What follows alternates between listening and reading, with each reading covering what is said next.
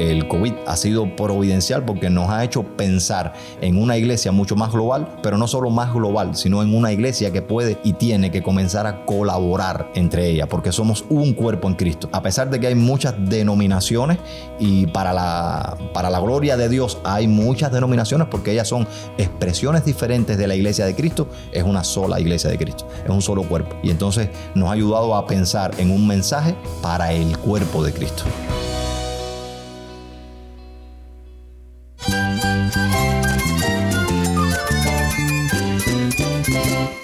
Cristo es la esperanza. Cristo es mi Señor y mi Salvador. Cristo ha transformado mi vida. Cristo es la viña. Separado de Él, nada puedes hacer. Cristo es el camino, la verdad y la vida. Jesús es mi todo.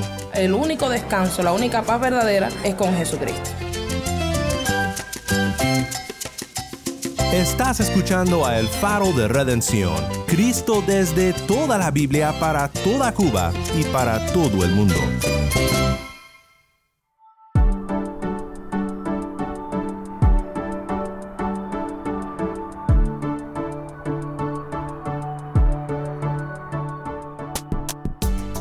Soy el pastor Daniel Warren. Gracias por acompañarme aquí en El Faro.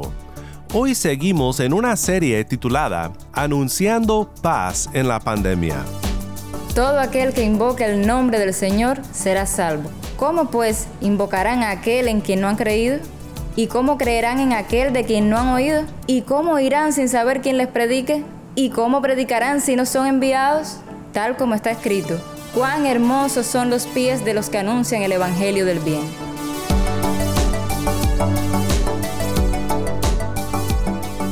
Nuestro llamado a anunciar la paz de Cristo, el Evangelio de su gracia, no se detiene solo porque una pandemia haya parado las cosas de manera tan sorprendente en todo el mundo.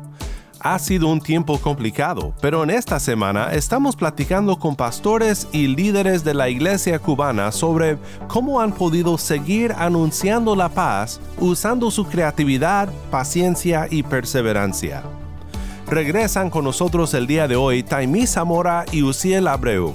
Taimí es nuestra lectora de El Faro, seguro reconocerá su voz si eres oyente de este programa, y Uciel es un pastor que a menudo nos acompaña. Siempre es un placer platicar con ellos, así que quédate conmigo y en unos momentos iremos a La Habana para continuar nuestra conversación.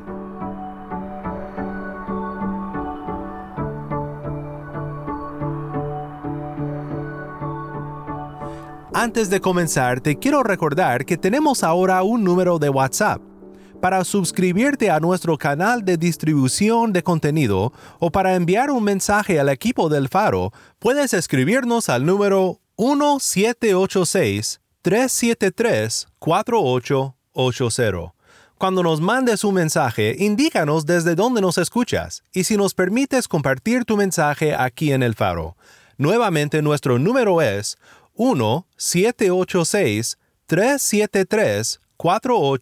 1-786-373-4880.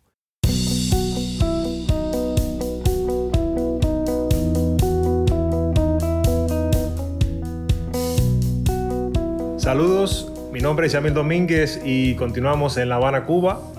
Y Estamos con Taimí Zamora y Uciel Abreu en La Habana, Cuba. sobre la pertinencia la comunicación del Evangelio y la palabra de Dios en este tiempo de COVID. Nuevas formas de decir o nuevas formas para ir entrando en el tema para el contexto cubano. Los amigos que nos escuchan en todo el mundo saben eh, las características que tenemos como cubanos, eh, quizás acceso limitado a Internet, a fuentes de comunicación y divulgación, pero sobre todas las cosas, siempre la palabra del Señor será transmitida.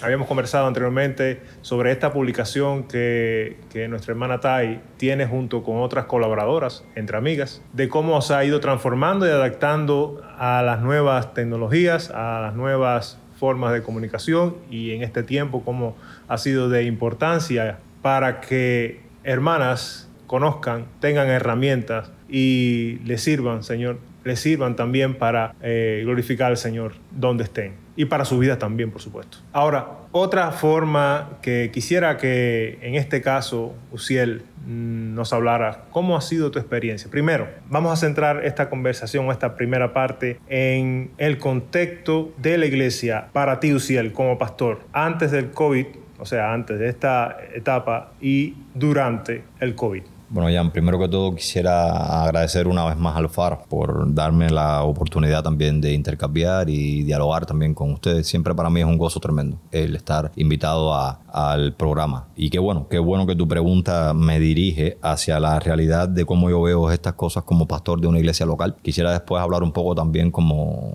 en sentido individual como creyente, lo que ha sido para mí. Pero como pastor en la iglesia local, voy a, decir algo que quizás resulte un poco polémico y voy a, intentar explicarlo después para no, para no causar quizás alguna contrariedad en quienes nos están escuchando. Estábamos hablando del COVID y en el sentido en el que lo voy a explicar, yo veo en cuanto a la comunicación del Evangelio, a la predicación también del Evangelio, a la evangelización, a la predicación de la Biblia a la iglesia local, o sea, como sermón, y, a todos los ministerios de la iglesia. Particularmente veo un aspecto providencial en el coronavirus en el mundo hoy. A pesar de que por otro lado entiendo y veo que es un juicio de Dios a este mundo y que la iglesia, obviamente como parte de este mundo, porque nosotros también somos parte de la cultura, no queda exenta a este juicio, sí veo que el coronavirus en la mano de Dios ha sido también providencial para la iglesia. Explico ahora por qué. Dios es soberano y Dios hace todas las cosas con un propósito también determinado. Para la iglesia, el COVID ha sido, por lo menos para la iglesia cubana, el COVID ha sido providencial porque el COVID ha hecho que la iglesia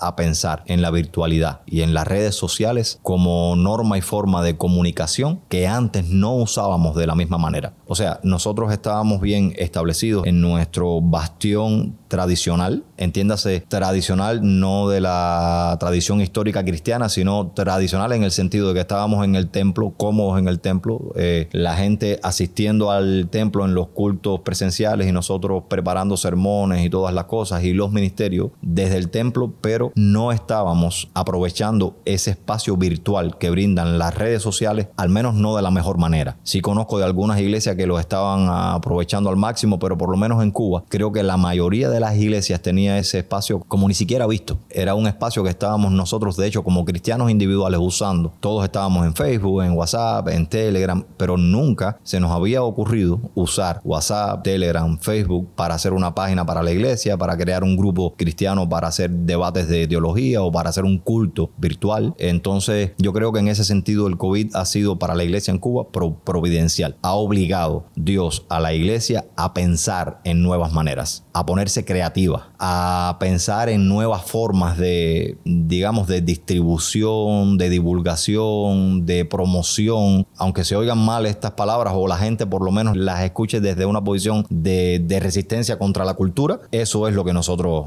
hacemos. Cuando nosotros estamos saliendo a la calle a evangelizar, estamos promocionando un mensaje, un mensaje que reconocemos como la verdad absoluta, que es que Cristo salva y perdona del pecado hecho. Entonces, al final yo creo que esto ha sido providencial.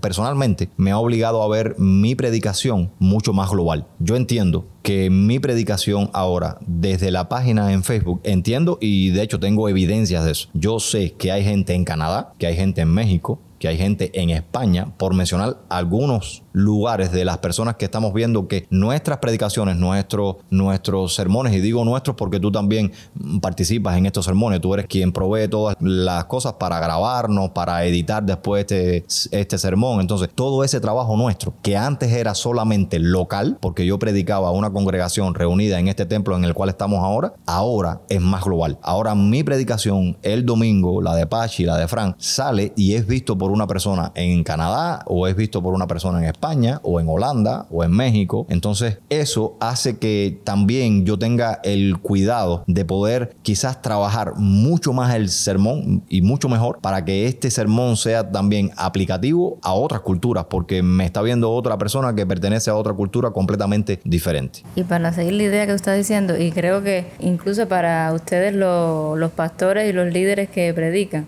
que ha sido hasta todo un reto, porque en lo que normalmente, sin COVID, se reunían aquí y daban una predicación, por ejemplo, de 45 minutos, de una hora, ahora me imagino que han tenido que aprender a ajustar el tiempo. Entonces, ¿cómo lo que yo normalmente digo en 45 minutos o en una hora, cómo ahora yo lo puedo decir en 7 minutos, en 10 minutos? Y más todavía, ¿cómo lo que yo hacía predicando de cara a cara, cómo ahora lo puedo plasmar en un escrito de manera que la gente lo pueda entender de esa manera? Es diferente. Para poner en contexto a los oyentes, estamos hablando de esta forma que en la iglesia local nuestra, porque bueno, eh, pertenecemos a la misma iglesia, Uciel, Tai y yo, en La Habana Vieja, pero por lo que estamos haciendo es que cuando teníamos un salón lleno de personas y se predicaba para eh, las personas en esta comunidad, ahora se está grabando la predicación, se está grabando el mensaje y se está llevando a las redes sociales porque simplemente ya no podemos reunirnos personalmente presencialmente para escuchar la palabra. Ahora se está llevando a el plano virtual. Exactamente. Que no hay nada más real, porque no es virtual, es real. Está ahí, está llegando a... Y es la única manera. Y realmente ahora es la única manera y seguimos orando para que más personas de la comunidad que tengan más acceso a esta forma. Y ese va a ser otro tema también, puede ser. Está llegando la palabra de Dios de esa forma. Fue un reto para ti aceptar esta nueva forma de comunicación? Sí, obviamente para mí ha sido todo un desafío y, es que esto es multifactorial. Eh, tú me conoces y me has visto predicando presencialmente. Uno de los retos más grandes para mí ha sido el hecho de no poder moverme cuando estoy predicando. Es una cosa que pareciera nimia, que pareciera sin importancia ninguna, pero en mi persona, como predicador, es muy importante, porque soy de un carácter fuerte, muy impulsivo, entonces es muy importante para mí en el sentido presencial tener esa movilidad y, ese, y esa capacidad de yo poder mostrar y hablar con el cuerpo, porque tú, sabes que yo tengo mucho lenguaje corporal. de, hecho, de hecho, una de las cosas que nos daba un poquito dolor de cabeza al principio de comenzar a grabar tus predicaciones en video era que tenerte, tenerte sentado o en un, punto porque la cámara estaba enfocada a ese lugar y no podía mover. Entonces era difícil. Yo sabía que iba a ser difícil para ti eh, quedarte quieto para decir todas las cosas con la energía que tú lo dices, ¿verdad? Ha sido para mí un reto eh, tremendo. Para mí fueron muy útiles los consejos que al principio tú me diste y cómo ayuda también el faro en todo esto, porque siendo tú trabajador del faro tienes más experiencia en cuestiones de la radio, entonces los consejos que tú me dabas, que tú me decías, intenta poner todas las emociones que tú pones en el lenguaje corporal, ahora tú tradúcelas en diferentes tonos de voz y trabaja con la voz todo eso que tú quieres decir y transmitir emocionalmente a la gente que ya ahora no está presencial. Eso para mí fue uno de los principales retos. El segundo reto, eh, que para mí también constituyó un desafío tremendo y fue mencionado por mi esposa Tai hace un par de minutos atrás, fue el hecho de comenzar a trabajar los sermones no por 45 minutos, sino en un espacio de 10 a 15 minutos. ¿Por qué? Simple, los datos móviles en Cuba son muy caros y nosotros no solo servimos a la iglesia con la palabra de Dios, sino también servimos a la iglesia con una buena economía. Entonces, si yo economizo mi mensaje y soy capaz de hacer síntesis con ese mensaje sin dejar de dar el mensaje importante del significado del texto que estamos tratando, sin dejar de aplicarlo correctamente a la vida, pero sintetizando el peso de ese mensaje, yo estoy haciendo que no nuestra iglesia y todas las personas que nos están viendo o escuchando o leyendo, y ahora voy a hablar un poco de esto, eh, gasten menos dinero. Y eso es bueno. Eso es servir a Dios también con calidad, con excelencia. ¿Y porque ahora mencioné viendo, escuchando o leyendo? Porque también en otro sentido que ha sido multifactorial, los mensajes que nosotros estamos trabajando acá en la iglesia es que nosotros estamos contextualizando el mensaje para todos los niveles de personas y todos los gustos. Nosotros estamos grabando el mensaje en video para aquellos que gusten de ver en Facebook el video y ver la la cara del predicador y que recibir esa emoción que él transmite también a la vez de que predica la palabra. Pero lo estamos también elaborando en audio, mucho menos costoso. Y aquellos que gustan de oír radio o de escuchar eh, la voz del predicador pueden recibirlo en audio. Pero para aquellos que no tienen para el audio, lo estamos también produciendo en PDF. Para que las personas entonces que no pueden escuchar ese audio porque es muy caro, entonces también le rebajamos mucho más entonces los megas y la gente puede bajar el PDF y puede leer el PDF. En el caso de Telegram también lo trabajamos con las publicaciones que ayudan en Telegram, que son mucho más baratas, pero es texto igual. Trasciende ya más a lo que es el, no es, no es tanto como el gusto, sino también el nivel de acceso a Exactamente. al tipo de tecnología a, que tenga Exactamente. disponible a la persona para poder escuchar. Y entonces o- o intentamos tratar de llegar a la mayor cantidad posible de gente con esta multifactorialidad que le estamos eh, nosotros eh, imponiendo al mensaje de la palabra para llegar a más personas. Texto, audio, video. Entonces ha sido para nosotros un reto, ha sido para nosotros un desafío tremendo el poder pensar en todas estas cosas que curiosamente, y por eso digo que el COVID ha sido providencial para la iglesia. Antes del coronavirus no pensábamos en esto.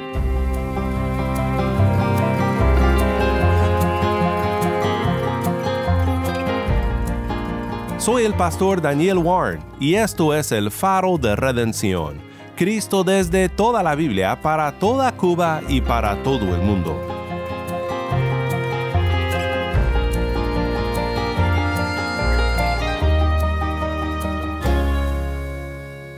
Estamos con Taimí Zamora y Uciel Abreu en La Habana, Cuba.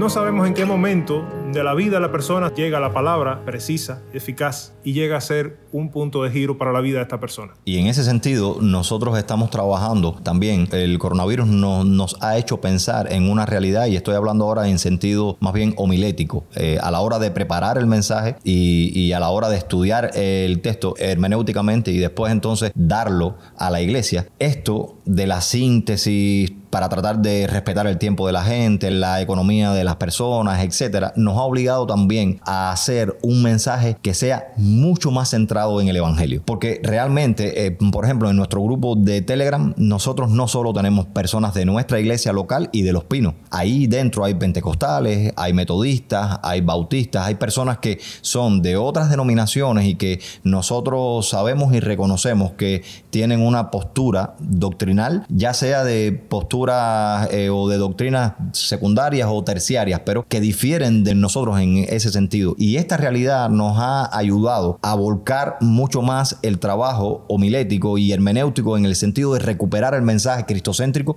del evangelio y no detenernos tantos en hacer teología sistemática que quizás yo la pudiera hacer en 45 minutos en un mensaje presencial en un culto de nuestra iglesia local, pero ahora como es interdenominacional y lo estoy diciendo señalando entre comillas, ¿no? Porque el mensaje entonces ha sido con toda intención y con todo propósito un mensaje mucho más centrado en lo que nos une como iglesia, mucho más centrado en el evangelio. Además, que nosotros también hemos recibido llamadas de otros pastores, de otros lugares para colaboración. Oye, ¿cómo ustedes están haciendo esto? ¿Cómo ustedes preparan el mensaje? ¿Cómo ustedes preparan una serie? Por ejemplo, recuerdo que cuando llegó el COVID, la primera serie que nosotros dimos fue de la carta de Primera de Pedro, que es un mensaje de esperanza, un pueblo que estaba siendo perseguido, un pueblo que estaba en crisis, en problemas, en sufrimiento. Y la gente nos ha llamado y nos ha preguntado, otros pastores, otras personas de otras iglesias, ¿cómo yo puedo hacer para crear un grupo de WhatsApp? Guíame en esto, ayúdame. ¿Cómo tú preparas el mensaje para que no sea de tropiezo a otros hermanos de otras denominaciones? Eh, y en este sentido, el grupo de eh, Entre Amigas es también interdenominacional. ¿Y cómo uno puede ser de bendición a tantas personas de tantas denominaciones diferentes que puede ser que en algún punto doctrinal tenga diferencias con nosotros? Bueno, pues con un mensaje cristocéntrico y evangélico.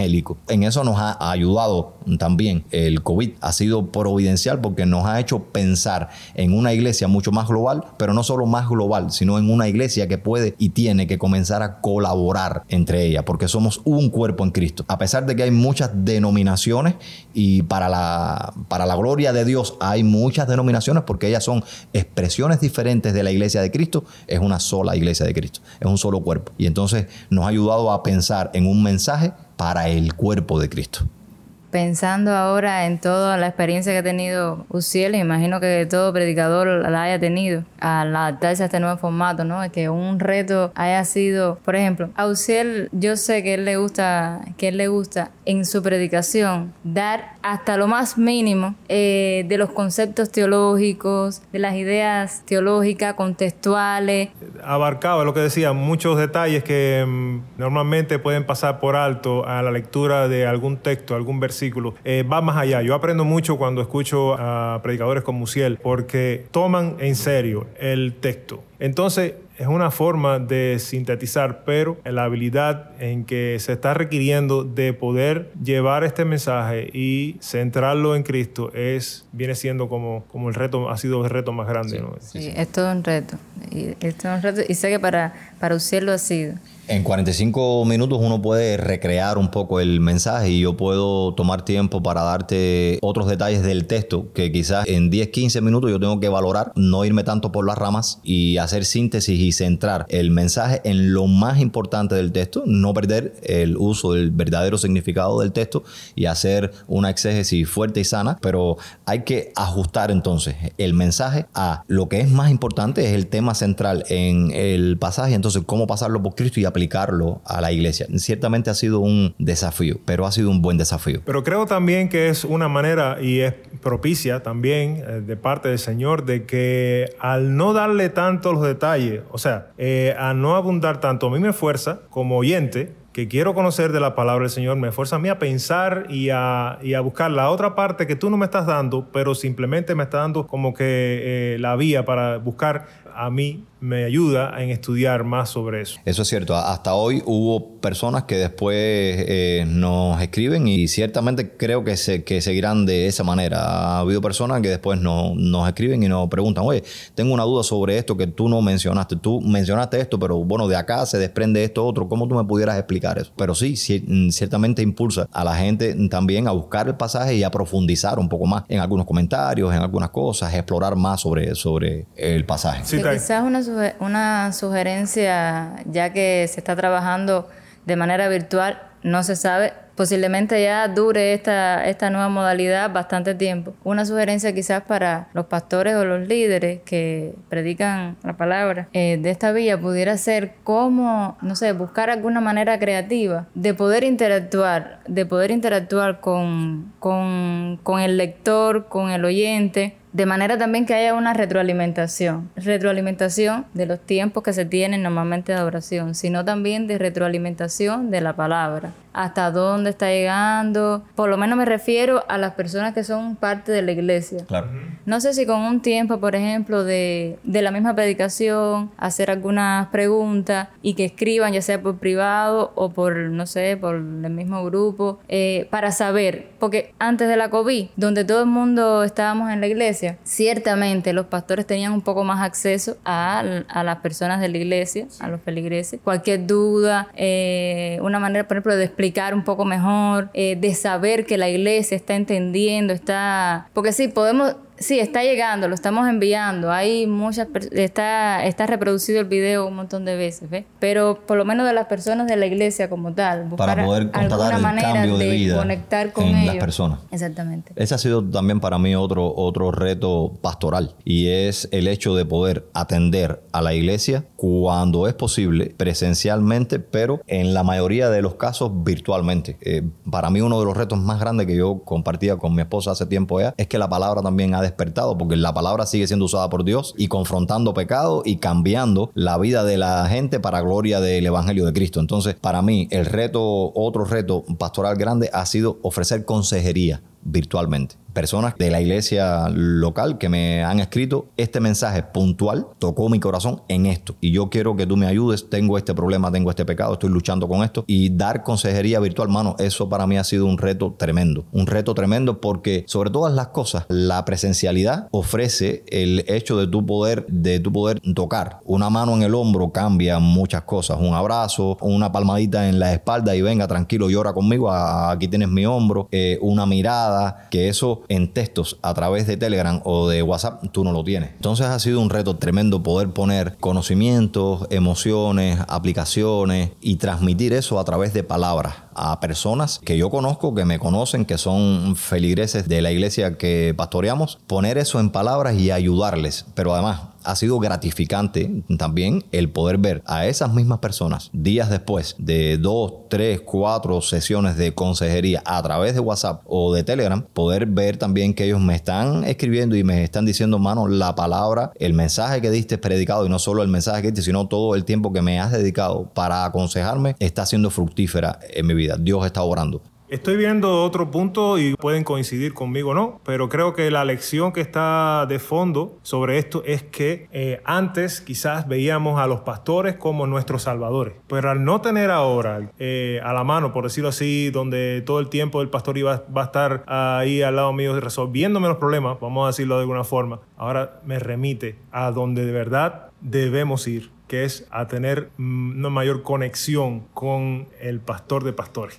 Hay unos elementos ahí muy interesantes. Tú sabes y sabemos todos que en Cuba la iglesia por años ha sido pastor céntrica y el pastor es una figura, quizás ya hoy no tanto, pero quizás hace dos, tres, cuatro años atrás el pastor era una figura relevante en la comunidad, incluso en la comunidad no creyente. El pastor iba pasando y las personas decían, mira, ese es el pastor de la iglesia. Entonces el pastor tenía una visión quizás un poco distorsionada del liderazgo. El COVID ha hecho que la figura del pastor se descentralice un poco en cuanto a la iglesia y ha hecho a los mismos pastores y a la iglesia en sí en enfocarse y en mirar a Cristo, porque los pastores contra el COVID no podemos absolutamente nada, así como no podemos tampoco con los otros problemas que nosotros creíamos que sí podíamos y esto ha demostrado una vez más la insuficiencia del hombre, pero la suficiencia de Dios, de Cristo, de la Trinidad para bregar con su iglesia, porque no es la iglesia del pastor, es la iglesia de Cristo. Entonces eso me ha ayudado a mí como pastor a entender que yo no soy el redentor de la iglesia, a entender mucho mejor mi ministerio de oración, de la palabra, de consejería, de acompañamiento, de servicio. Ese es el liderazgo del pastor, el servicio, es la expresión innata de ese liderazgo y de entender también la iglesia que yo no soy el redentor de ellos, que yo soy una herramienta usada por Dios para servir insuficientemente en todos los casos a las personas, pero que todos juntos debemos confiar y ponernos en manos de Dios. Él es la esperanza, Él es el consuelo y Él es el que tiene respuesta a todos los problemas que nosotros podamos o no tener en la iglesia. Y para eso también ha sido útil la virtualidad, porque nos ha enfocado en ese sentido, en que bueno, estamos siendo todos usados por Dios, pero Dios es el que sigue siendo soberano sobre nosotros y sobre el virus. Dios es el que sigue siendo soberano sobre las redes sociales que antes no usábamos. Dios es el que sigue siendo soberano sobre nuestras vidas, quién se enferma y quién no. Y la confianza ha sido por obligación, ha sido depositada y devuelta de nuevo a Dios. Y muchas gracias a Dios por eso. Y gracias a Dios por este tiempo. Gracias Tai, gracias Jusiel por su tiempo, por estar con nosotros, amigos y colaboradores del Faro de Redención. Muchísimas gracias, Jan. Gracias a ustedes también por la invitación.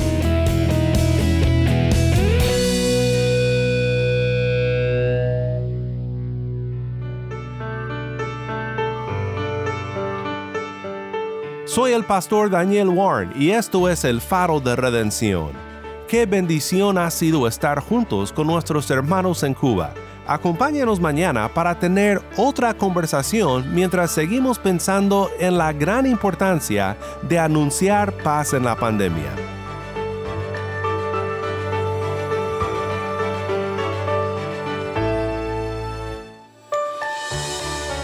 Si estás escuchando por el podcast, te quiero agradecer por tu ayuda en hacer que crezca la audiencia del faro. Sabemos que muchos han de estar compartiendo con otros sobre cómo seguirnos en el podcast en Apple Podcast, Google Podcast, Spotify o por otros medios, porque notamos la diferencia que ha hecho. Si no lo has hecho, te pido que compartas esta semana con un amigo sobre cómo puede escuchar el faro de redención en el podcast o en la página web. También estamos en WhatsApp. Nuestro número es 1786-373-4880. Nuevamente nuestro número de WhatsApp 1786-373-4880. Envíanos un mensaje de voz, nos encantaría saber de ti. Gracias una vez más por tu fiel sintonía. Para más información sobre este ministerio, visita nuestra página web elfaroderedención.org. Elfaroderedención.org. Soy el pastor Daniel Warren. Te invito a que me acompañes mañana en esta serie Anunciando paz en la pandemia. La luz de Cristo desde toda la Biblia para toda Cuba y para todo el mundo, aquí en el Faro de Redención.